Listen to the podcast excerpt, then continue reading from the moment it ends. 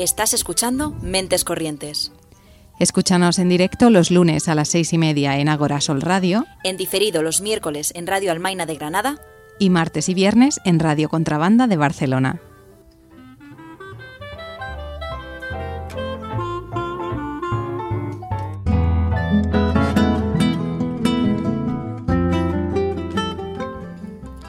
A veces me apetece hacerme un selfie. No sé por qué razón. No es que me sienta especialmente guapa. O sí, a veces sí me siento especialmente guapa. Así que me lo hago y luego me quedo mirando la fotografía. Me gusta la luz que entra en el baño a las 8 de la mañana y, también el efecto que queda con los cristales empañados. También me gusta como el pelo, mojado, se me ha quedado pegado al cuello y, y esas pequeñas gotas de agua que se han quedado instaladas en mi hombro. Es como, es como si el entorno hubiese decidido ser el complemento de una piel cualquiera esta mañana. A veces me apetece compartir los selfies que me hago. No sé por qué razón, pero da igual porque muchas veces no lo hago. Si lo empiezo a hacer muy seguido, igual empiezo a dar una, imagen que no puedo controlar. Y el no controlar la opinión externa sobre mi cuerpo me genera una sensación de vértigo, la verdad. Vuelvo a mirar la foto. Llegados a este punto no sé determinar cuánto se ve ya. Tampoco porque quiero compartirla, ni porque le doy tantas vueltas. Dejo de mirar la foto y miro el reloj. Ya voy tarde.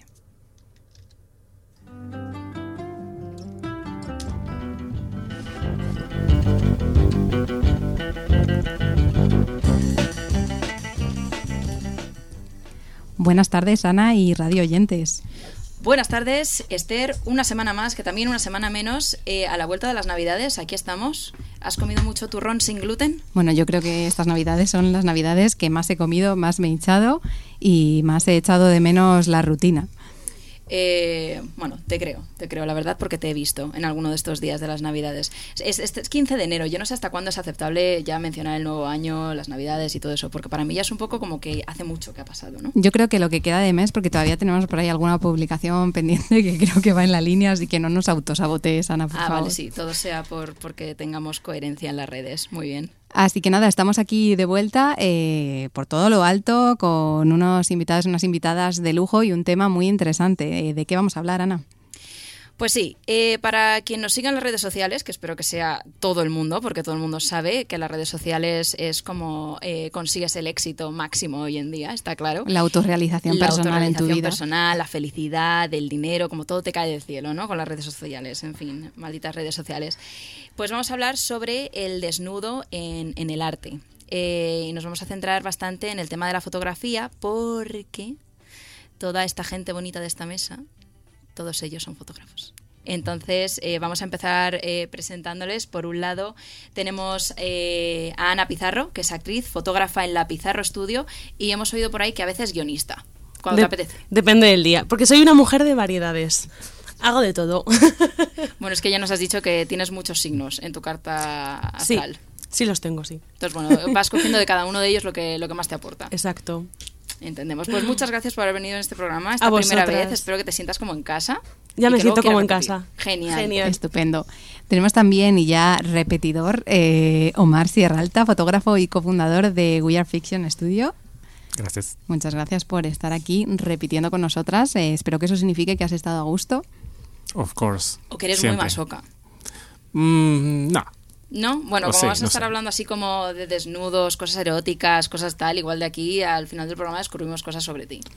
Maybe. Que te gusta un poco el maso, puede ser, no sabemos.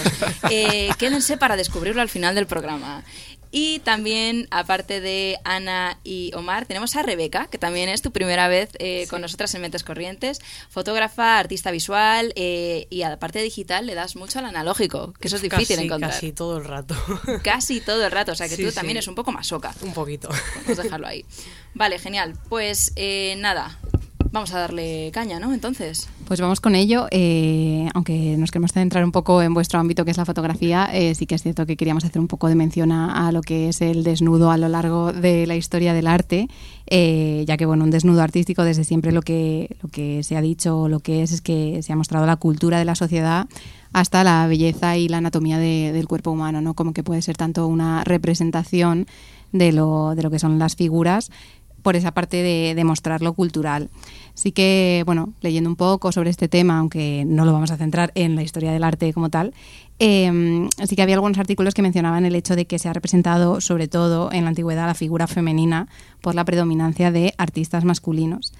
Y, y bueno, eh, esto nos hizo, nos hizo pensar, nos hizo preguntar, queremos saber también un poco qué opináis vosotros, si, si realmente esto guarda relación con cómo se ha ido percibiendo o cómo se ha ido mostrando el desnudo a lo largo de, de las distintas representaciones artísticas. No sé vosotros cómo, cómo lo vivís desde vuestra faceta, al menos desde la fotografía. A ver, yo, empiezo yo. Pues obviamente. Dale. Hoy soy minoría total.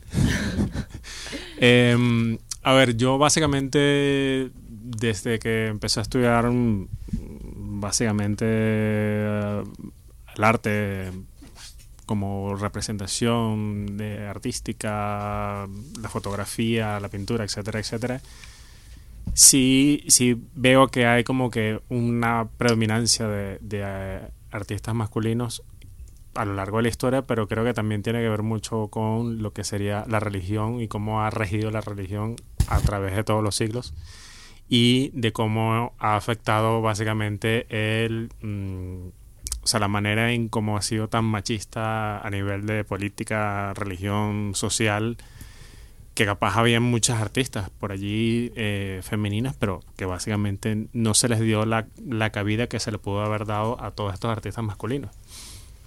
También siento que como hombre eh, heterosexual y la gran mayoría siento que habrán sido heterosexuales, habrán habido de otro, de otro tipo de sexualidad, si hay posiblemente como que más permiso de alguna manera para que obviamente expusieran lo que era el desnudo, el arte, el sexo como tal en la sociedad y no fuesen condenados por esta misma sociedad, por la religión, por la política, etcétera, etcétera. Entonces yo creo que también es eso, es como el privilegio que obviamente hemos tenido a lo largo de la historia, pues ha dado como que un poco más de permiso, por así decirlo, a eh, el artista masculino para mostrar sexualidad, arte desnudo, ¿vale? Y obviamente yo particularmente mmm, siento que obviamente eso ha sido injusto en todos los sentidos porque básicamente por lo menos los últimos 20 años que he visto fotografía, arte, pintura, etcétera, etcétera, incluso en la música, porque también me gusta muchísimo la música, he visto gran cantidad de art artistas eh, femeninos que obviamente me flipan y son incluso hasta mejores que muchas cosas que he visto de hombres. Entonces, obviamente es eso. Yo creo que la cultura, la religión, la política, la sociedad nos ha llevado a eh, menguar lo que es la libertad artística que hayan tenido muchísimas mujeres a lo largo de la historia. Claro, el tema es que mm, nos encontramos actualmente con una representación de, de, de, figuras mm, femeninas en los museos. A nivel de porcentaje nos encontramos con más mujeres desnudas en museos que más mujeres artistas en museos. Y eso es algo que se ha reivindicado esto no, no, digo nada, no estoy inventando la rueda, esto es algo que llevan reivindicando bastantes eh, artistas. Eh, sobre todo porque al final, eh, ya no solo porque nuestra representación ya es sesgada de por sí, sino porque también la forma en la que nosotras podemos representarnos a nosotras mismas y a nuestro colectivo también está sesgada, ya que somos un porcentaje bastante ínfimo dentro de, de, de la historia del arte, o por lo menos nuestra representación como artistas es muy, es muy, muy pequeña. Eh, y luego también creo que hay algo para mí que también es la, o sea, el, desnudo por un lado creo que, tú lo has dicho, ¿no? El, tema de, nombro aquí, a la religión, la política y la cultura, eh, de alguna manera han, han, provocado que el desnudo también tenga una lectura eh, y un estigma como sucio, ¿no? Un como muy sí, sucio. Sí, sí. Entonces, yo a veces pienso que, que, también hay gente que se pone así, ay, gente desnuda, y digo, bueno, también es la lectura y está en los ojos del que mira esa lectura, ese estigma, Totalmente. esa sexualización, porque a veces un desnudo simplemente es una persona desnuda. La lectura que tú quieras darle también es algo súper, o sea, también esa lectura que tenemos es muy judío-cristiana. ¿No? De, del pecado y lo sexual y la mujer y, y Lilith, ¿no? la mujer malvada. Y, y que si te pones a, a relativizarlo todo, te das cuenta que el desnudo realmente depende cómo esté plasmado y depende cómo esté representado, pues a veces no es sexual. Entonces, por un lado está esa parte de tenemos una representación y siempre estamos en bolas, y por otro lado es, bueno, pues igual tampoco es tan mal que estemos en bolas, ¿no? No, no tiene por qué ser algo sexual. O sea, yo hago ahí dos lecturas, no lo sé. Sí, yo estoy súper de acuerdo. A mí, eh, como que se me. Muchas veces se me formula la pregunta de por qué hago desnudo. Y yo es como que no sé contestar, porque es como, pues, porque el desnudo, o sea, para mí es algo natural, no es. Total. Yo no le veo. Es, no le veo como esa parte tan sucia o. No sé, o sea, depende de la mirada de cómo la hagas, ¿no? Pero para mí es algo natural y representa a una persona, o sea, no sé, no es no le doy como esa bola, ¿no? Como, Creo que también es transformar esa lectura sexualizada Sí. y terrible, transformarla a través de nosotras y convertirla en algo que nos Hmm. abandere, ¿no? Total. Y eso es súper interesante. Mm. Porque yo siempre lo he visto como desde, desde algo como sucio. Cuando empecé a estudiar arte dije, pero qué fantasía es esta. Y cuando empecé yo a, a hacerme el autorretrato y empecé a trabajar desde mi propio desnudo, porque yo siempre antes de desnudar a otros prefiero desnudarme primero y ver cómo, cómo Yo es también eso. he hecho esa, eso. O sea, eso es muy buena. Y eso es súper liberador. Eso me gusta. Y dices, ah, Sí. pues que soy yo en bolas. O sea, Eso es. Es muy curioso, me llama mucho la atención que hayas dicho eso porque, claro, yo he tenido conversaciones con Omar en, lo- en las que siempre se ha hablado mucho de ese ejercicio del fotógrafo que, que, bueno, que siempre está detrás de la cámara, pero que de alguna manera como que parece que es un ejercicio muy básico el ponerte tú antes y ver y, y conocerte un poco más, ¿no? ¿Eso os, os costó a vosotros individualmente el hecho de desnudaros delante de vuestra propia cámara? No. No, a mí tampoco. De hecho, es que. Mm, Yo creo que mm, depende también de la dismorfia que tenga cada quien. O sea, Claro. todos tenemos un nivel de, de, de esta cosa de, oye, me veo frente al espejo y, uff, no me gusto, no me gusto, no siento que soy yo, etcétera, etcétera. Entonces eso a veces como que sí puede causar un, poco, un pequeño choque ahí a, a nivel de del pensamiento, de cómo te ves, de no sé, de, de tu, tu opinión acerca de ti mismo y sobre todo cuando estás haciendo un trabajo fotográfico, que es algo que tú dices, oye, me gusta la fotografía, soy capaz de posar delante desnudo de, en esta fotografía con mi cámara, yo solo, etcétera, etcétera. Y particularmente a mí, cuando estaba haciendo los cursos de fotografía, etcétera, etcétera, que es, eh, en Venezuela nosotros lo hacemos con, o sea, no lo hacemos como tal en una escuela arreglada, etcétera, etcétera, sino eran más que todo cursos, porque no está arreglado a, nivel profesional. El curso de desnudo que nosotros hicimos nos pedían, vale, ahora tienes que hacer un autorretrato.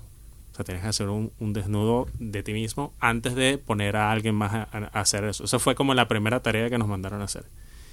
Y obviamente es un shock porque básicamente es así como que, vale, a mí- yo particularmente lo digo y lo diré siempre, yo soy malo para estar delante de la cámara, yo prefiero estar detrás. Es algo así que siempre se lo digo a la gente, a pesar de, de eso. He intentado como crecer en el autorretrato a través de un selfie, a través de la cámara profesional, etcétera, etcétera, porque yo creo que es un ejercicio también para la mente, eh, para la dismorfia que, que podemos sufrir, etcétera, etcétera, aceptarnos nosotros mismos. Y yo creo que eso fue básicamente el, el primer choque que obviamente tienes, así como que, oye, esto cómo lo, también cómo lo interpretas en la foto. O sea, obviamente el trabajo que yo hice fue un trabajo muy experimental, muy abstracto, etcétera, etcétera.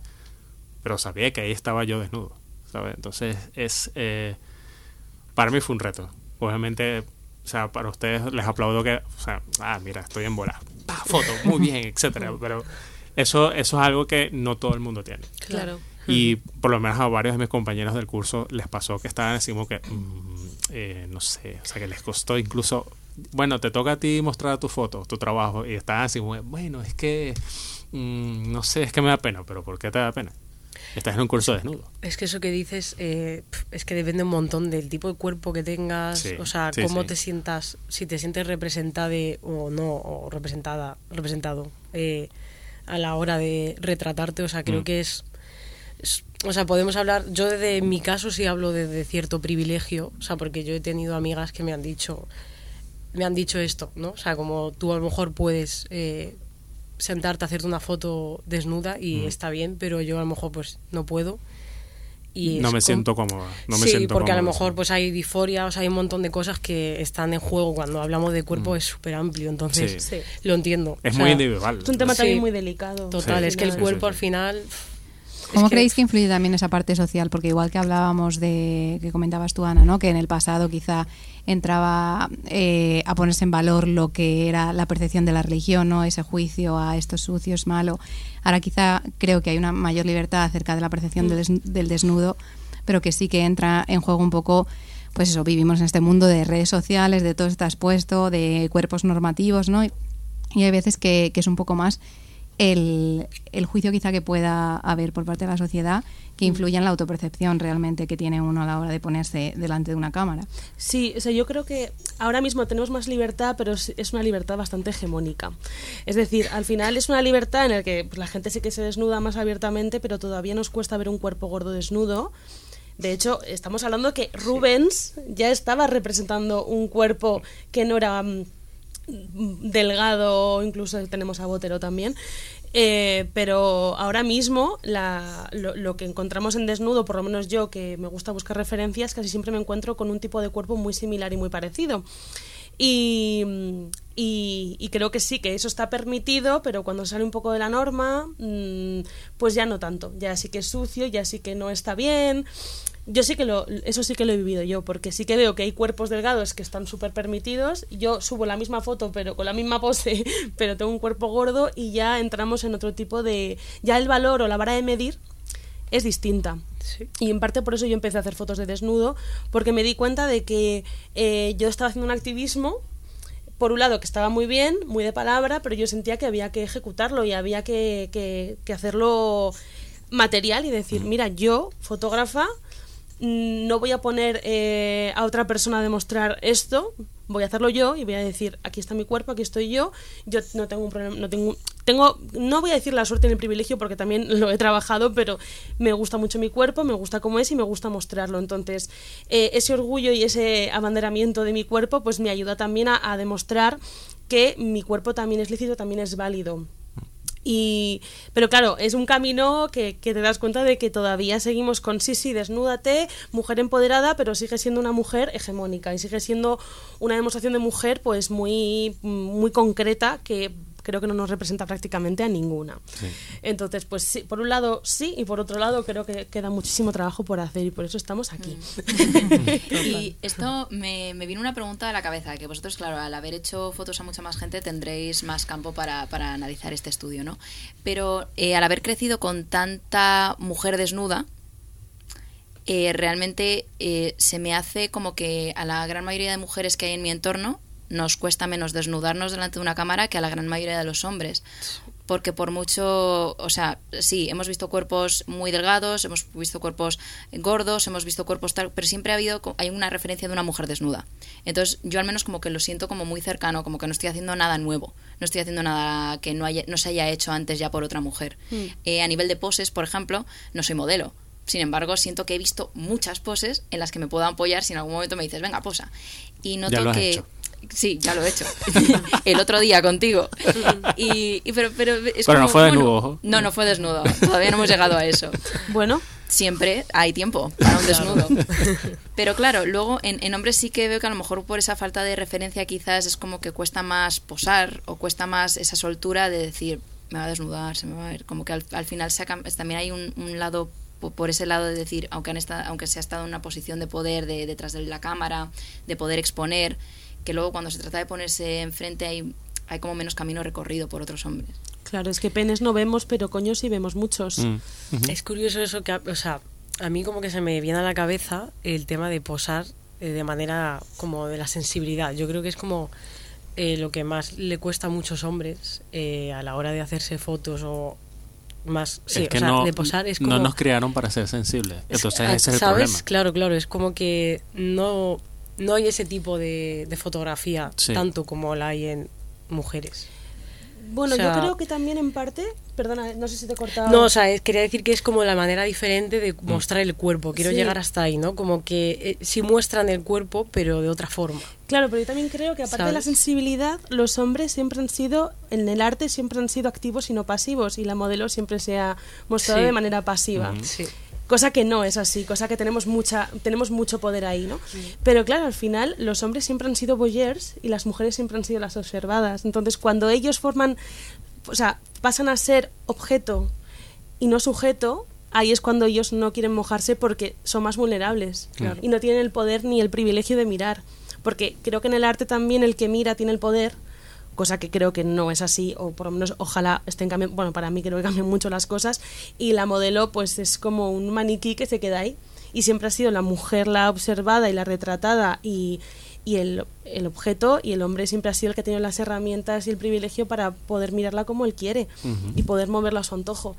Ojalá eh, cambien las cosas. Yo para mí creo que enfoco, bueno, yo, me gusta enfocar mi trabajo en, en equipo cuando retrato a otra persona, que no es que yo esté teniendo una herramienta y, o sea, que es mi cámara y entonces yo disparo, porque también la palabra disparar tiene su tema, sino que estamos trabajando en equipo, estamos en igualdad y de condiciones y tanto ella o él como yo estamos um, trabajando a la par.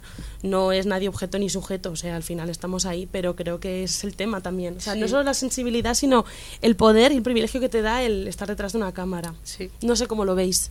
A ver, por lo menos yo que trabajo en fotografía de moda, eh, ¿notas la diferencia entre un hombre normal de la calle, un empresario, un, no sé, una persona normal de, de, de que no trabaja en el, en el espectro de, oye, soy modelo profesional, soy trabajo en esto, mi estilo de vida es la moda, etcétera, etcétera.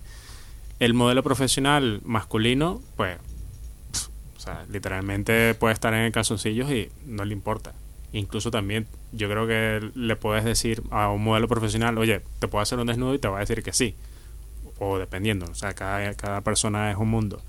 Pero básicamente yo creo que es eso, que es como es una persona que ya está un poco más expuesta porque obviamente su físico está a la par a los estándares que la misma moda nos ha impuesto desde los años 20 o desde los años 10, algo así. Y que obviamente ha distorsionado esa, esa, esa estética femenina, porque obviamente si venimos de Rubens, venimos de Botero, venimos de todos estos artistas que retrataron los cuerpos de manera original o como deberían ser, pues obviamente la moda se encargó de vamos a poner a todo el mundo flaco y todo el mundo bonito, todo el mundo musculoso y obviamente eso es lo que nos ha causado que a nivel de y cultura sin pelo. y sin pelo. Sin pelo, es verdad. a nivel de cultura que obviamente hoy en día estemos como estemos. Hmm. de que básicamente oye eh, mm, esa modelo tiene un rollito de más está gorda y yo cómo esa es- ella es normal sabes o sea que, que el, el término curvy a veces es así como que mm, no Ya, no, curvismo no. a 36, grande. Sí, sí, exacto. Es así como que, eh, ¿de qué estás hablando? Entonces yo creo que es eso también. Eh, te lo digo también porque he retratado eh, gerentes, eh, empresarios, etcétera, etcétera, y cuando les dices que, oye, te voy a matizar el brillito que tienes aquí o la calva, que la tienes brillante, no, no, ¿cómo vas a poner maquillaje? ¿Qué es eso? ¿Qué tal? Y no sé, y, y nervios, y sudan, y tal, y yo. Pero, o sea, te- la idea es que te veas bien en la foto. No te, te estoy maquillando para que te veas bien en la foto y eso no se va a notar que tienes maquillaje. Entonces es como decir, vale, déjame aprender el psicólogo para decirle a esta persona que esto no lo va a convertir en mujer o lo va a convertir en gay o lo que sea, porque esa es la mentalidad que tienen muchos hombres. Sí. Eh, y que básicamente es como yo he, los últimos 10 años he como cambiado internamente mi chip, porque vengo de un país excesivamente machista como Venezuela, de Latinoamérica al fin, y obviamente aquí en España me ha tocado conocer a muchísima gente de muchos géneros y obviamente es lo que ha cambiado un poco también mi, mi espectro a nivel artístico, visual, de conocer gente. Y eso, o sea, básicamente hoy en día digo, vale, le he hecho muchos retratos desnudos a muchas mujeres. No le he hecho retratos a, chicos porque básicamente conozco muy pocos que de verdad quieran hacerlo. Entonces así como que, mm, vale, no, no los puedo hacer yo mismo porque básicamente me quedo sin, sin repertorio, no sé, estética y yo quiero, quiero variar.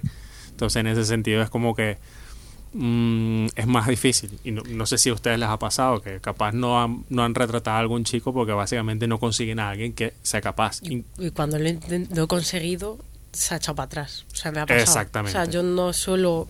eh, o sea, no es que no lo haga porque no quieras, porque Mm. hay menos. Hay menos. sí, sí. Menos dispuestos a a lo mejor a- al tipo de, de foto que yo hago. Mm. Claro, yo, yo sin camiseta sí. Sin parte Claro. de abajo ya. Claro. Empiezan a chistar. o sea, mm, es que no, es que bueno. ah. Sí, sí. Y claro, luego en comparación con las mujeres que he retratado y, y con las mujeres que conozco, que, que igual yo no he retratado, pero que sí que se han hecho fotos de desnudo, y dices, joder, es que es un nivel proporcional. Sí. O sea, es que es, que es, es que es muy loco la diferencia que hay. Y al final, eh, o sea, eh, estamos hablando mucho del cuerpo de la mujer, que yo creo que más o menos queda claro por lo que estamos hablando, que al final, el, como tú has dicho, es la observada, ¿no? Es un poco la, la carne de cañón, es un poco el objeto de consumo. Sin embargo, o sea, ¿qué, qué, qué simboliza el cuerpo masculino? ¿Está claro lo que significa? Puede que venga de ahí el hecho de que no, no se sepa cómo actuar, lo que, lo que decís, ¿no? Que sea un poco más difícil encontrarlo. ¿Qué es lo que representa el cuerpo desnudo masculino? Es que claro, el tema era algo como, bueno, claro, yo eso es una cosa que me pregunto mucho porque claro, la mujer siempre se le ha dado como esa lectura más sexual, sensual, eh, incluso también maternal, es una cosa un poco extraña, no hay un mix raro. Pero el hombre es como el hombre vigorizado, ¿no? El hombre fuerte, el hombre Sí, que te empotra, pero es que realmente a lo largo de la historia del arte los hombres, o sea, la mayoría de las veces son hombres eh, gays ya los que- representan la figura masculina. David de Miguel Ángel, Ya, cuidado, ¿eh? iba- Sí. Estaba justo Cuidado, pensando. Capilla Sixtina. cuidado esos hombres, esos torsos, esos músculos. Incluso las poses. Eh, eso iba a- esa, Las las, posturas son... las es que poses de, las, de las estatuas casi todas Sí. son, son, son relativamente femeninas. O sea, realmente, incluso las caras, las formas, Sí. Tú te paras a ver y dices, realmente aquí también hay una sexualización. ¿Qué pasa? Que han intentado que no sea así. Mm. Porque ponen al hombre con un, yo qué sé, con una lanza y con un escudo y ya, bueno, tal.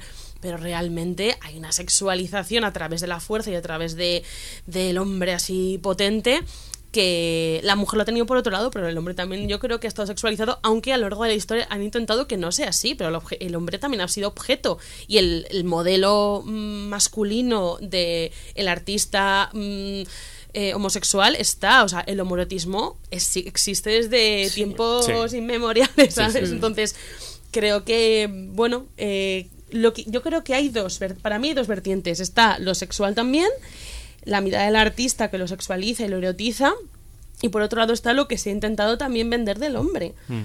Pero es que... Sí, es que te- tiene muchas ¿no? caras. Sí, sí, te- O sea, a- totalmente. a- a- a- todo- incluso los reyes cuando están representados dices, madre mía, esto. Una corona grande, así, tú O sabes. sea, incluso las, La las, las figuras de los pasos de Semana Santa, ¿cómo son, por favor? Ya. O sea, quiero decirte, es que es todo muy homoerótico. Y hablando de esa mirada del artista, ¿creéis que, que la percepción del, de- del desnudo cambia según cuál sea la intención de ese artista a la hora de retratar? ¿O al final influye más, como comentábamos antes, la lectura que hace la persona que ve esa fotografía, ve esa pintura, ve esa escultura? Mm. Claro, al final es, Es como, que- como Un manejar tema, el eh, mensaje. sí, es, es un tema delicado, sobre todo porque tenemos una percepción de quién es el artista por fuera, pero no sabemos quién es por dentro. Entonces, obviamente, ahí es cuando tú dices. mm, vamos al caso muy reciente, el movimiento Me Too, cuando se empiezan a destapar directores, productores, etcétera, etcétera, también empiezan a salir al aire eh, los mal bueno, los bien llamados fo- follógrafers, porque son unos follógrafers, Hombre, y que básicamente eh, son estos tíos que utilizan a la mujer como un objeto sexual e incluso sobrepasan la delgada línea de, oye, tú eres mi sujeto, no, yo quiero tener algo contigo. Entonces ahí ya es cuando empezamos a, a ver, ¿qué, qué estás haciendo? O sea, Es obviamente estás dañando... poder, ¿no? O sea, utilizar estás- como- exactamente, estás Sí. utilizando y abusando tu, tu figura de poder para llegar a satisfacer un, algo personal. Me voy al caso que más se me viene a la mente porque obviamente es como el, el- el- el que más me dejó marcado fue Terry Richardson. así. Un tío que mm, sí, tenía buenas fotos según el estilo que tú quisieras o la estética que tú quisieras. Hoy en día mucha gente lo reproduce, mm, guilty as charged, eh, pero yo no hago lo mismo que él hace, básicamente. Eh, pero la cosa es la tapadera que le hacían muchas revistas de moda, muchas editoriales, etcétera, etcétera, de permitir y, y sabiendo de, lo que estaba sucediendo que él siguiera haciendo eso hacia las modelos. eh, y muchos otros fotógrafos, incluso fotógrafos mm, como Bruce Weber, también caso sonado, eh, Mario Testino, caso sonado, o sea, fotógrafos que tú dices, mira, bueno, eh, son gay, pero también han abusado No, de claro. modelos gay, o sea, que, que nadie se salva en realidad. Afortunadamente, bueno, a mis oídos no han llegado eh, fotógrafas que lo hayan hecho, espero que no, porque obviamente mm, tampoco quisiera que nadie más se, se, se manchara su reputación de esa manera o que por lo menos ese tipo de fotógrafo dejara de existir porque básicamente terminamos salpicados todos de eh, un trabajo sucio, una manera sucia de llevar las cosas y mucha gente empieza a confiar menos en los que de verdad nos lo corramos bastante bien. Sí. Bueno, claro, es que encontrarte, me he pasado de encontrarte con gente que no le gusta hacerse fotos porque tiene una mala experiencia con un fotógrafo, Sí. no solo por abuso, sino porque la actitud en el trabajo, la forma de relacionarse con la modelo sigue siendo de poder. Porque esto sigue pasando, o sea, al final sigue siendo lo que decía, ¿no? El fotógrafo tiene el, el poder, entonces tiene la herramienta para poder hacer algo muy bien o algo muy mal. Mm, entonces, y es un problema que todavía el trabajo del fotógrafo se siga viendo como sabes que estamos observando desde fuera que somos unos voyeurs y que, y que hay algo también un poco sucio y terrible ahí cuando en realidad hacer fotos es algo fantasioso y es algo Sí. que tiene un montón de, de- de- de embrujo. Y a mí me encanta y, y me, me llena de alegría pero claro eh, tiene creo que una fama a veces que es terrible. Y yo es que lo entiendo y, y digo pues cómo no va a tenerlo si es que al final Sí, no paran de salir follógrafos. En España pasó el caso bueno el señor sigue vivo el de Cote Cabezudo no sé si conoces. Sí. No, que ha pero salido, ha me- salido me un suenan varios de documental en Netflix, que ya no recuerdo el nombre del documental, pero lo recomiendo un montón porque porque el tío pues tenía contacto directo con la política y el tío creo que no está, no sé si está en la cárcel o no, no ha quedado muy claro, no, me ha quedado claro. No me acuerdo. No recuerdo. Pero- Pero, vamos, que el tío es más viejo que el fuego y, y lleva cometiendo eso, claro. encanta. Lleva cometiendo eso, pues no sé cuántos años y todo el mundo callado. Ah. Y, y está pasando en España, está pasando en País Vasco. Entonces, a mí me, me- me- digo, qué fuerte que esto siga pasando y que todavía la gente siga yendo de rositas. Y entiendo que la gente pues deje de confiar en nosotros. Obviamente. Y cuando, es que- y cuando la circunstancia es al revés, quiero decir, el fotógrafo o la fotógrafa sí que está haciendo eh, una mirada desde el respeto, desde el cuidado, desde el querer contar algo, narrar algo, pero se percibe desde la sociedad, desde ciertas personas, eh, como algo sucio, algo violentado, ahí que influye, que creéis que influye esa parte más social, de, de lo que venimos históricamente repitiéndonos sobre el desnudo. Sí, y el prejuicio Y también. lo que se dice Hay mucho en prejuicio. general Sí, sobre sí. el desnudo. En general, sí. Hay muchísimo prejuicio porque incluso voy al caso de una de mis grandes influencias que es Helmut Newton, eh, fotógrafo de moda desde los años 50 o 60 por ahí más o menos, eh, catalogado como el misoginista número uno por muchas eh, revistas, eh, por la religión, por la política de muchos países, etcétera, etcétera. Pero si ves a toda la gente que retrató modelos, artistas, editores, su misma mujer, eh, eh, June Newton, básicamente era un tío que amaba a las mujeres de una manera que hasta les tenía miedo. Él decía, "Me- me- es que me, les tengo miedo, me dan, me dan como, como rabia. ¿Por qué? Porque son hermosas, son poderosas, son bellas. O sea, y, yo no, no, eso- no lo puedo tener. Eso. Odio eso. O sea, Claro, ese eh, concepto, ¿sabes? ese concepto que Es que a mí ahí me la han llegado a decir Sí. eso, ¿no? O sea, como el hecho de que. Bueno, es que es un poco lo que es, es una mirada bastante machirula. Sí, sí, no. O sea, no O sea, como- estamos hablando de un tío Claro, que claro, tenía pero- 77 cuando Pero murió. es que Sí. creo que sigue pasando eso. Sí, sí, O sea, hay una parte que, que aunque no tengas 70 y pico años, como que hay una competitividad rara entre fotógrafos y fotógrafas, incluso. eh, eh, desde una mirada como... Es un poco lo que estabas diciendo, pero desde nuestra... No sé si os ha pasado eso. De- ¿En qué sentido?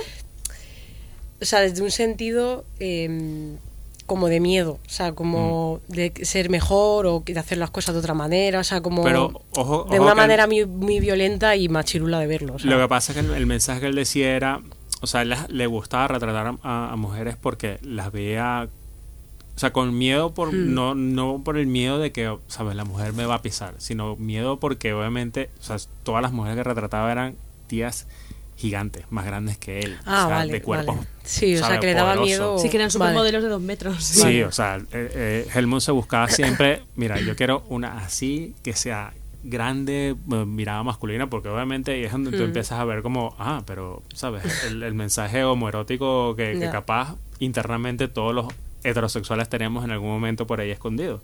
Entonces tú dices, oye, me gusta esta tía, o sea, es como Gwendolyn Christie, o sea, esa tía es Sí. hermosa, pero mide dos metros y medio. y es, eh, eh, es- tiene su belleza, y tiene su, su, no sé, su magia. Y yo creo que Helmut lo hubiese retratado feliz de la vida, que era el tipo de mujer que le encantaba. Una mujer poderosa, ¿sabes? Que, que capaz internamente le causaba medio. Eso es, es como una metáfora que él, que él decía cuando él estaba haciendo casting de las modelos.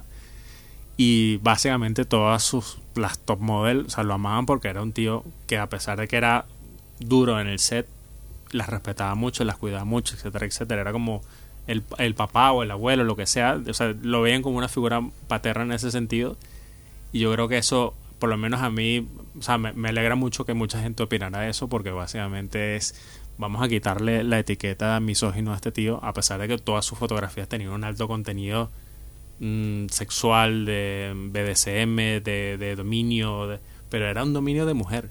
O sea, porque las, retrataba como siempre pisando el hombre, siempre como dominando al hombre. Entonces, a mí eso, eso ese, ese juego de poder siempre me, me gustó en su fotografía por, por eso, porque era como que está haciendo una mirada que no es la que estamos acostumbrados, le está dando más poder a la mujer que al hombre. Cada la época sí que es interesante. Sí, sí, Sí. sí, sí.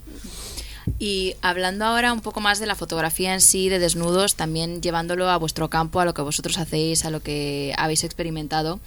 eh, vimos hace poco un, un artículo sobre Jenny Saville, ¿no? Que estaba hablando un poco sobre lo figurativo versus lo abstracto, ¿no? Lo figurativo, lo que reconoces fácilmente como lo que es, pues una cara es una cara, lo abstracto, lo que a lo mejor te cuesta un poquillo más entenderlo o cada persona tiene su visión. Y esta mujer estudió varias obras de desnudo y entendió que retrataban una realidad que quizás no era la más realista, que es la que a lo mejor te viene a la cabeza cuando posas y dices voy a posar sexy, más o menos sabes dónde tiene que ir la curva, la cadera, tal y cual. Eso es lo que tú te imaginas, pero igual no es a, a día de hoy si lo bajas a la tierra lo más, lo, lo más realista, no lo que te sale a hacer. Y eh, ella vio en el caso de- del cuerpo femenino que muchas veces eso, lo que estamos hablando, se representaba como demasiado hipersexualizado, ¿no? Y ella dijo, no, not today. Hoy esto acaba aquí. Y entonces mucha de su obra se suele definir como muy grotesca. Esa suele ser la palabra, como fea, como grotesca, como eh, demasiado brutal, ¿no? Eh, porque escogió como no esconder esas imperfecciones Mm. Que se conocen ahora como imperfecciones, pero que son parte del cuerpo, y, y enseñarlas como arrugas, piel de naranja, celulitis, etcétera, ¿no? Pero todo su trabajo ha recibido, pues eso, una palabra que es grotesco, que tiene como una connotación un tanto negativa. Hace mucho escorzo, por ejemplo, que es el ángulo o el típico de ¿me sacas la papada? Pues ese, ¿no? Ese es el que ella hace. Entonces, eh, como que la postura de, de las modelos y de los modelos dice, dice mucho sobre lo que pretende la obra, ¿no? Tal. ¿Cuál es para vosotros la diferencia también, bueno, para vosotros qué es lo bello? Cuando vosotros estáis retratando algo, ¿qué buscáis? ¿Buscáis la belleza y qué tipo de belleza para vosotros? ¿O no buscáis la belleza directamente? Es que es un tema. Esto es para dos horas más de Es radio. que, claro, es es que la belleza. O sea, la belleza es tan subjetiva. O sea, Sí. es que depende de todo. Yo no es. O sea, es que para mí es bello hacer fotos. Entonces, también a la hora de, de capturar momentos, cosas, eso para mí es belleza. Y cuando estoy retratando algún cuerpo, es un poco lo que decías antes, no es el hecho de ponerme yo ahí a hacer fotos, sino como lo que me muestra esa persona. Hasta es como una es un lenguaje, ¿sabes? O sea, es que no sé explicarlo porque cuando es que la belleza para mí no es lo que está escrito como belleza. Yo creo que es que está el- lo que acabas de decir, Es el lenguaje, es tu lenguaje. O sea, Sí. es, como, es como tú trabajas o como tú Hmm. moldeas la foto, básicamente. Sí. No, no lo haces con las manos, lo haces con la cámara, lo haces eh, con tu propio movimiento viendo a- al sujeto. Entonces yo creo que eso es lo bonito, tu lenguaje y, tu, y tu discurso.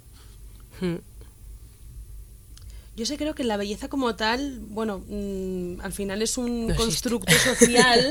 Total. que la, la belleza, pues ¿qué es la belleza? Pues para ti. Además, tenemos también el concepto de belleza super, está súper europeizado, ¿no? Es Más. como muy blanco y muy europeo, y es como, Mm. bueno, pues es que igual te vas a Sudáfrica y es otro rollo de belleza. O sea, al final, cómo concebimos la belleza es algo que es como también muy muy del sistema en el que vivimos y muy del país y muy del continente.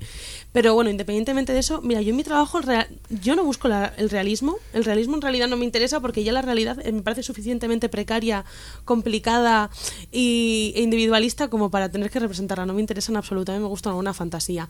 Pero la buena fantasía también es interesante lo que decías tú, que encontrar un lenguaje y una... Para mí un shooting es como una conversación.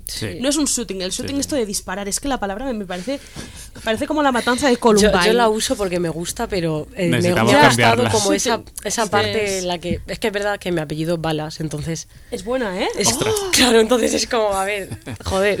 Es que te ha salido redondísimo, Sí, sí, pero por eso digo, pero ahora, no sé, me has hecho pensar ahí. Pero dices shooting, claro, tú estás ahí con la cámara, con el con el objetivo, que además muchas fotos. El tema. Bueno, te voy a decir una cosa. Yo tengo una teoría y tú vas a estar de acuerdo, creo. creo que los fotógrafos y sus objetivos son el alargamiento de su pene, si lo digo. No me lo puedo creer, sí. O sea, las mujeres tenemos unos objetivos así de pequeñitos y los hombres unos camarones de la isla que tú dices, Cari, ya. Eh, ¿vas a hacer fotos o vas a disparar a alguien, porque es como que pareces una Kalashnikov. Bueno, estoy súper de acuerdo. Fuera del inciso, digo, no sé si traes con tu objetivo o tu polla. Perdón por la expresión, porque tenía que decirlo, perdón, ¿eh? Bueno, soy políticamente muy incorrecta. Me encanta, me encanta. Eh, bueno, después de eso, eh, para mí es como un lenguaje, para mí es un encuentro entre la otra persona y antes de hacer unas fotos siempre me gusta tomar un café con la persona o mandaros muchos audios y preguntarle qué quieres hacer, qué te gustaría, cómo te gustaría que te viera, referencias que tienes. Yo hago mucha mm. foto de book, que en realidad la foto de book de actor-actriz tenemos una idea bastante generalizada de lo que es, pero a mí me gusta mm, pues compartir con la persona, mira, yo hago este trabajo, pero tú qué quieres hacer, porque igual tú quieres hacer otra cosa de book. Y para mí es eso, entonces no busco el, realismo ni busco la realidad, pero sí que busco que esa persona dentro de su propia realidad y su propio universo eh, en participación con el mío y en, sí, colaboración encontremos un punto en común. Por eso creo que yo no, o sea, al final no mando yo o, ella o él manda, creo que es un punto en el que las dos o los dos nos podemos encontrar. Y para mí eso es mi trabajo y por eso me gusta tantísimo mi trabajo, que se nota mucho. ya está. sí, yo, yo creo que, o sea, cuando vas eh, estudiando, vas eh, alimentando tu cultura visual, eh, vas generando un lenguaje, un discurso, etcétera, etcétera. Todo esto es muy importante porque obviamente eso se va a ver reflejado en la foto que vas a hacer cuando, cuando te toque. obviamente son años de experiencia, mucha técnica, mucho estudio, mucha visualización, mucho ¿sabe? brainstorming creativo, etcétera, etcétera. O sea, mucha gente dice, bueno, el fotógrafo agarra la cámara y hace la foto. No, no, no, eso es un proceso bastante lento y que obviamente es que, cada vez que se dice, dicen eso, es muere un fotógrafo. O sea, exacto. Literalmente, muere un fotógrafo cada vez que lo dice. No puedo. Eh, y obviamente es algo que, que, que obviamente la gente tiene que entender. El proceso del fotógrafo es un proceso creativo súper extenso y que no viene de la noche a la mañana de agarrar la cámara, sino que viene de, estudiar mucho. Y particularmente yo creo que es, ese lenguaje, por lo menos en mi caso, es lo que me ha ayudado a que mi trabajo personal, que básicamente es el trabajo del retrato de desnudo, sea un poco más eh, sentimental o que, lleve un, un poco de lo mío y un poco de la persona que estoy retratando, como dice Ana, porque básicamente es un proceso colaborativo, no es lo que yo estoy imponiendo al sujeto, sino es básicamente qué puedo sacar yo de ella, que ella pueda sacar de mí y que podamos sacar los dos juntos de este trabajo que vamos a hacer las próximas dos, tres horas. vengo al caso con esto porque eh, una muy buena amiga que es amiga de mi pareja desde Venezuela, yo la conocí a ella aquí en España, ella, sabe, pasó por un proceso muy duro que fue perder a su padre y de la nada, básicamente, o sea, en cuestión de un mes, eh, su padre falleció eh, y obviamente en esta, en esta fase de luto que ella tuvo, lo que hizo fue, oye, me pregunta, oye, quiero hacer unas fotos, quiero hacer un desnudo que represente cómo me siento. Y yo, vale, eso es como decir, lo que tú decías, Ana, que, básicamente, oye, ¿qué quieres hacer tú? O que la persona es la que tenga la iniciativa, oye, quiero hacer fotos, pero quiero hacer esto. Quiero que seas tú el que las ejecute o, que, la, que plasme con tu visión qué es lo que siento yo. Y fue un trabajo súper bonito porque básicamente fue un desnudo, no fue yo lo que le dije, vale, yo voy a despejar la sala, porque lo hicimos cuando, cuando vivía en otro piso. Despejamos la sala, la sala quedó como vacía y yo le dije, este, este es, esto es espacio personal. Eh, dependiendo de cómo vayas sintiéndote, tú vas cambiando la posición, la pose, etcétera, etcétera. Y yo me encargo de buscar eh, a través de la cámara qué es lo que quiero representar con esta, esta pose que estás haciendo tú. Ella se movió, yo no, básicamente no la dirigí en ningún momento, capaz le decía, o cosas técnicas, porque obviamente tenemos un toque de, mira, la composición, Sí. la cosa tal, pero nada del otro mundo. Y las fotos que salieron salieron muy bonitas. Eh, y que básicamente representaban, o sea, ella quedó feliz, súper feliz, porque obviamente representaban exactamente ese sentimiento de luto que ella estaba sintiendo en ese momento. Y años más tarde, eh, después de la pandemia, le pasaron otras cosas de- a nivel personal, de salud, etcétera, etcétera. Eh, quedó embarazada e hicimos fotos, obviamente, de, de, o sea, fueron tres fines de semana muy intensos, porque fueron literalmente casi seis horas en cada, cada fin de semana de hacer fotos de, de todos los estilos posibles. Hicimos desnudos, hicimos fotos, en, nos fuimos hasta la nieve a hacer fotos. Eso fue, un- eso fue una odisea hacer e- esa sesión de fotos, pero la, la atesoro porque fue muy guay. La Y- nieve embarazada. Sí. Ala. No fue, fue, fue un poco estresante porque yo decía, madre mía, se me va a congelar esta Se mujer. va a morir aquí". el bebé. Sí, no, no. Aquí, aquí yo, yo estaba en modo así como que, madre mía, madre mía, madre mía, a, a- a cada rato tirándole encima algo para calentarlo. No, No, o sea, a mí lo que me sorprende en un sentido guay eh, es como la fuerza ahí, ¿no? Para decir, Mira, venga, yo. quiero hacerme fotos embarazada y encima en la nieve. No, ¿sabes? no, no, no, Es que yo a ella le digo, O sea- mira, tú eres una diosa porque para que hayas aguantado tres semanas seguidas, o sea, un fin de semana seguido, Hmm. tres, todo lo que hicimos, de verdad, de- de- de- o sea, tienes la fuerza para, mira, arrasar con el O mundo. sea, vamos, igual. Y eso fue literalmente un mes antes de, dar a luz. O sea, que ya encima estaba, el estaba en la fase que era más jodida porque obviamente ya el cuerpo te está diciendo, para, bájale dos. O sea, cálmate, quédate tranquilo, no gastes energía, que ya estamos en un proceso un poco más difícil. Y mm, una parte de los desnudos que hicimos, muchas de las fotos quedaron como, o sea, que iban un poquito con eh, a la par de lo que habíamos hecho antes y obviamente cuando le dije, oye, esto me gusta y con esto. Entonces lo pones una al lado de la otra y tú dices, ostras, este trabajo se acaba de, casar con un trabajo que se hizo hace seis años. Porque es básicamente el contrapuesto, es, es la, la sentirse, sabes, de luto con el- el- la cosa de, de una vida nueva, o sea, que estás trayendo la- al mundo una vida nueva. Entonces, obviamente, el trabajo casa perfecto y, y, o sea, lo tengo así en la web y obviamente, no sé si mucha gente lo ha visto, porque básicamente no sé si, si, si está público, no me acuerdo, pero es algo que, que, o sea, cuando tú lo armas, armas un set de fotos, tú dices, ostras, esto, esto tiene chicha, ¿sabes? Tiene, tiene, tiene otro rollo. Y para mí fue muy especial, por lo menos armar esa parte y que ella se diera cuenta, ostras. Qué guay. Al final es que esto también es lo que habéis mencionado, ¿no? Las cosas que no se ven detrás de la fotografía, detrás del fotógrafo, porque lo que sí que se suele ver es eh, pues una, una, una foto una foto de desnudo eh, tal cual. Lo que más likes tiene al final en Instagram es cuando se ve un Carne. culo. Cuando se ve carne. Carne. Cuando se ve carne, siempre. Y en este sentido, también para cerrar un poco esta mesa, queríamos preguntaros eh, cuál es la diferencia entre desnudo artístico y pornografía. Es que. Es una, no es una delgada línea ya, porque básicamente es una Uh, Es que- línea que está es agrietada. Es que es una ¿sabes? línea a línea. Es una línea marcadísima. ¿sabes? Claro, Sí. o sea, es que, claro, depende tam- también te digo que depende de los ojos, porque si lo ve una señora de 80 años, ultracatólica, dice esto es Madre pornografía, madre pero claro, Total. ya a nivel artístico y a nivel de que yo, te- yo creo que tengo, creo, no sé, que tengo un criterio artístico como para determinar qué es pornografía y qué no, creo que hay una intencionalidad por parte del creador en que eso se vea como algo pornográfico. Claro. Y luego, por otro lado, lo artístico, yo creo que hay también un gusto y un detalle por estudiar qué cosas, porque a mí me ha pasado de hacerme pruebas de fotos y decir, "Fu, te has pasado aquí con la pose y esto tiene otra lectura. Entonces también hay un estudio por mi parte cuando voy a planear mis fotos de saber qué lectura pueden tener, dónde no me puedo pasar, dónde, en, en qué pose sí, qué pose no, cómo está mi cara. O sea, creo que también, a nivel, ya lo digo yo como creadora, creo que hay una intencionalidad de que no se lea como eso. Luego ya puede haber diferentes lecturas, pero por mi parte creo que esa línea es como súper para mí. No es una línea tan fina, es que es una línea gorda, gorda. Para mí sí que, sí que, para mí sí que es verdad que yo noto cuando en Instagram está la típica persona que sube la foto súper sexual lícita, o sea, explícita, perdón.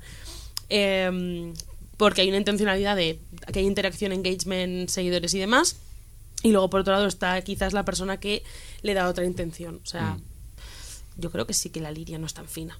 Para mí ahora, no sé. Yo igual. Para Instagram, no. Para Instagram no, porque ya se... Para Instagram da igual lo que subas, que Sí, ya. es, Eh, todo carne- es pornográfico. Es carne, vétalo. Que es Sí. carne, Instagram es vétalo. como una señora de 80 años Ah, católica. Sí, Sí, es- totalmente. Y finalmente, entonces, también teniendo en cuenta esto, ¿vosotros diríais que dentro de la pornografía también hay arte?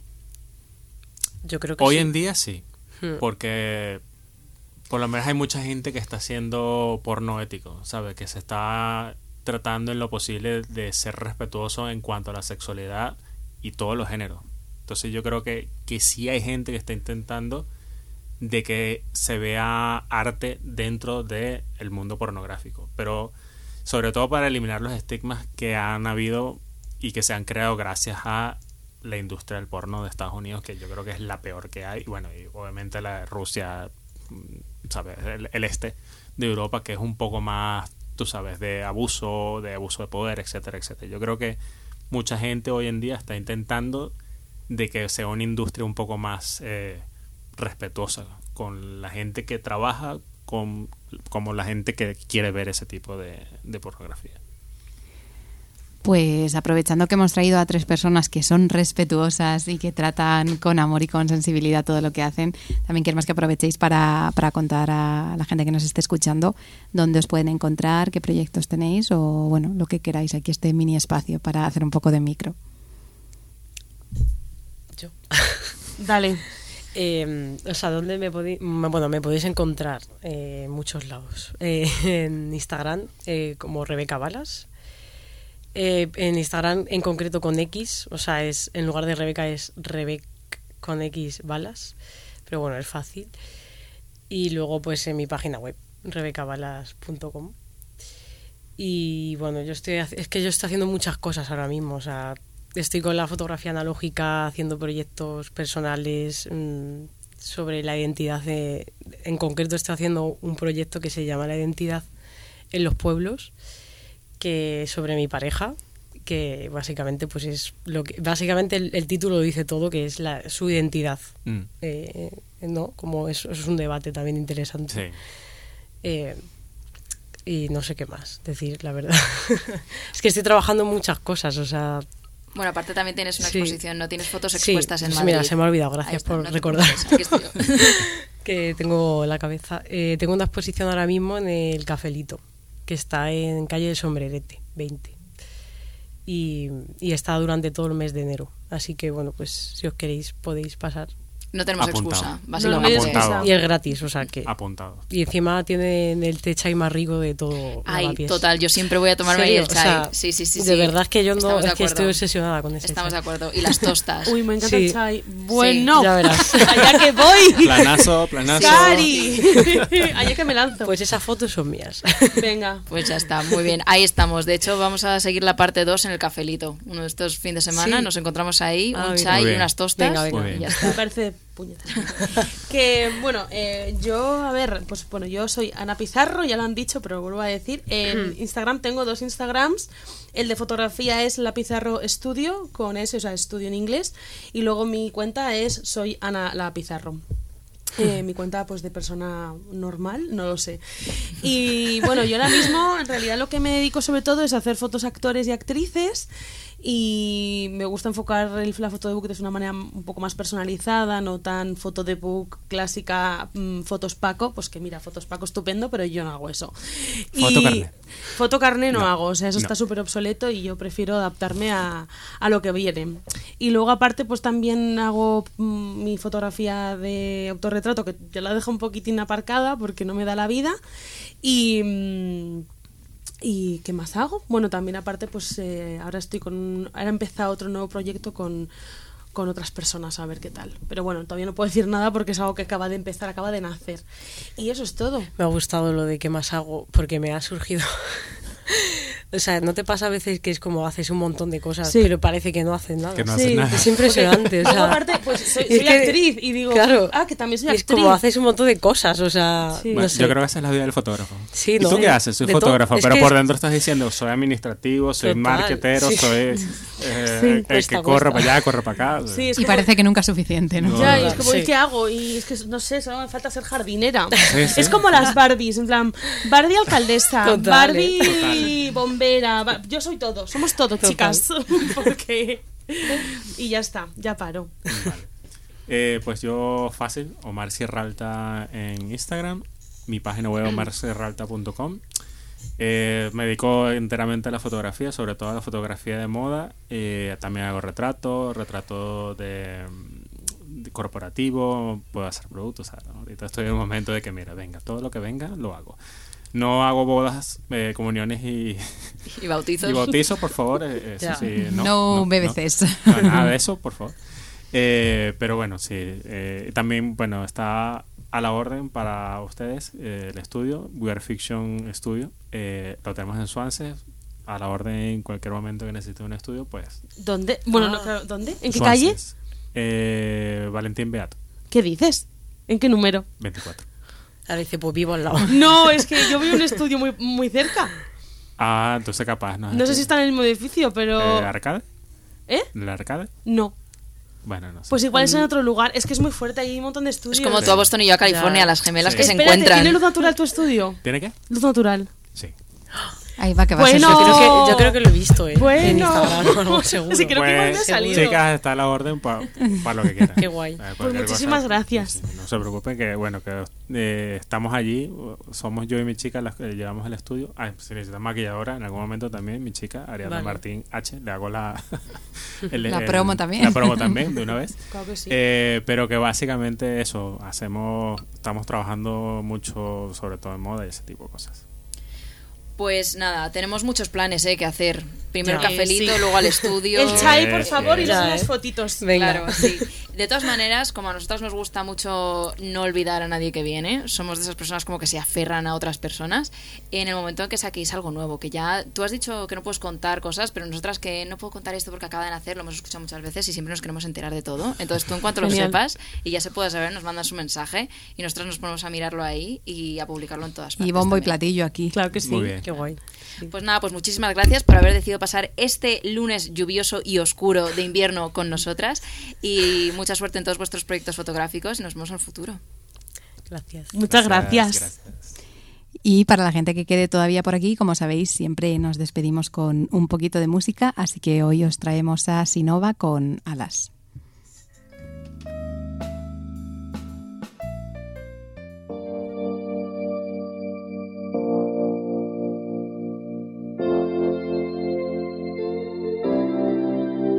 Será nuestro plan cuidar lo importante y aunque todo imperio tenga su final, lo cierto es que ahora te tengo delante, te miro, respiro, ya no hay nada más. Será nuestro plan hacerlo valiente, vivirlo de frente, dejarlo brotar, siempre conscientes de la enorme suerte de ser y estar, de ser y estar. Te miran como si tuvieras alas, como si no fueras de este lugar. Te miran como si tuvieras alas, alas. Te miran como si tuvieras alas, es imposible de disimular. Creo que ya saben que tienes alas.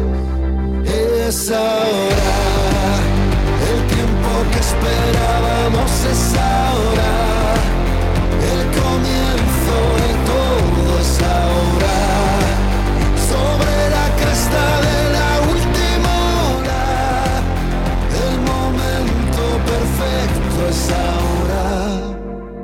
Será nuestro plan cruzar horizontes, dejar nuestro nombre en el último umbral. Que no importa el dónde, seremos el norte, la voz en la niebla, la calma en el mar. Será nuestro plan amar en el siempre, beber del presente, gritar tu verdad, siendo conscientes de la enorme suerte de ser y estar, de ser y estar. Te miran como si tuvieras alas, como si no fueras de este lugar. Te miran como si tuvieras alas, alas. Te miran como si tuvieras alas, es imposible de disimular. Creo que ya saben que tienes alas. Es ahora, el tiempo que esperábamos es ahora, el comienzo de todo es ahora, sobre la cresta de la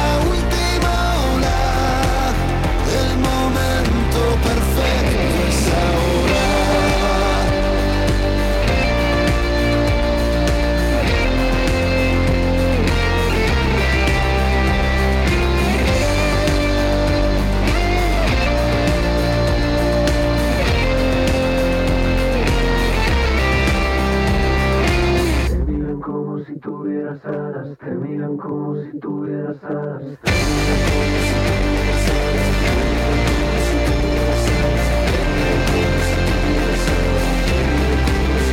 Es ahora el tiempo que esperábamos es.